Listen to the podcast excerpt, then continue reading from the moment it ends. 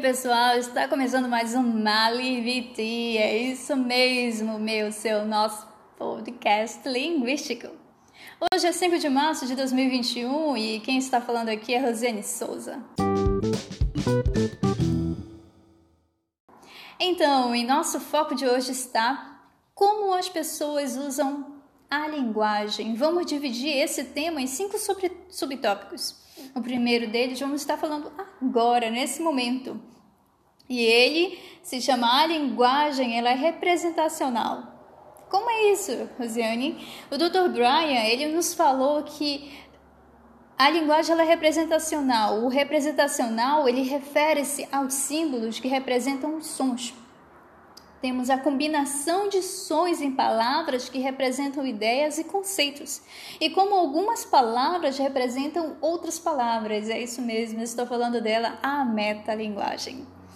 Ele também nos apresentou a tríade formada na base pelo sinal, o objeto, alguma coisa que refer, referente ao sinal que é representado. Na base também temos a imagem, a representação em si, a palavra.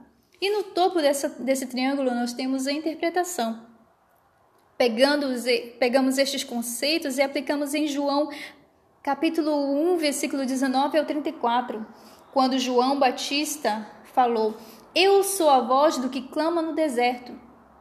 E também aplicamos estes conceitos na passagem é, de quando João fala: Olhem o Cordeiro de Deus que tira o pecado do mundo.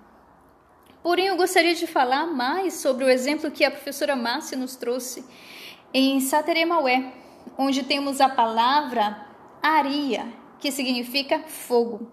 E desta deriva-se ariayat, cozinha, aria ahit, fósforo, aria, lenha, ariante, lamparina, arianri, querosene, Areia também pode ser vergonha, homem branco, língua portuguesa, índio bilíngue, inferno. Isto é, a areia é vergonha, é fogo. A areia carrega o conceito de problema, encrenca, constrangimento, remorso, nervoso e etc. Por outro lado, tem-se arianti, derivado de areia. Arianti é luz, arianti sense Deus, Arianti, fé. Arianti mempti, crente.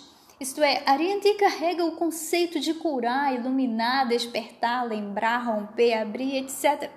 Arianti é fé e fé é luz. Interessante isso, né, pessoal? Isso nos faz refletir muito sobre uh, o sinal, o significado e a interpretação.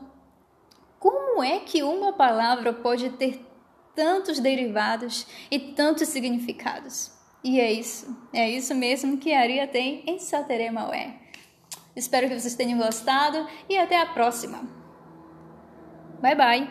Esse é o nosso Maribiti. Bye bye.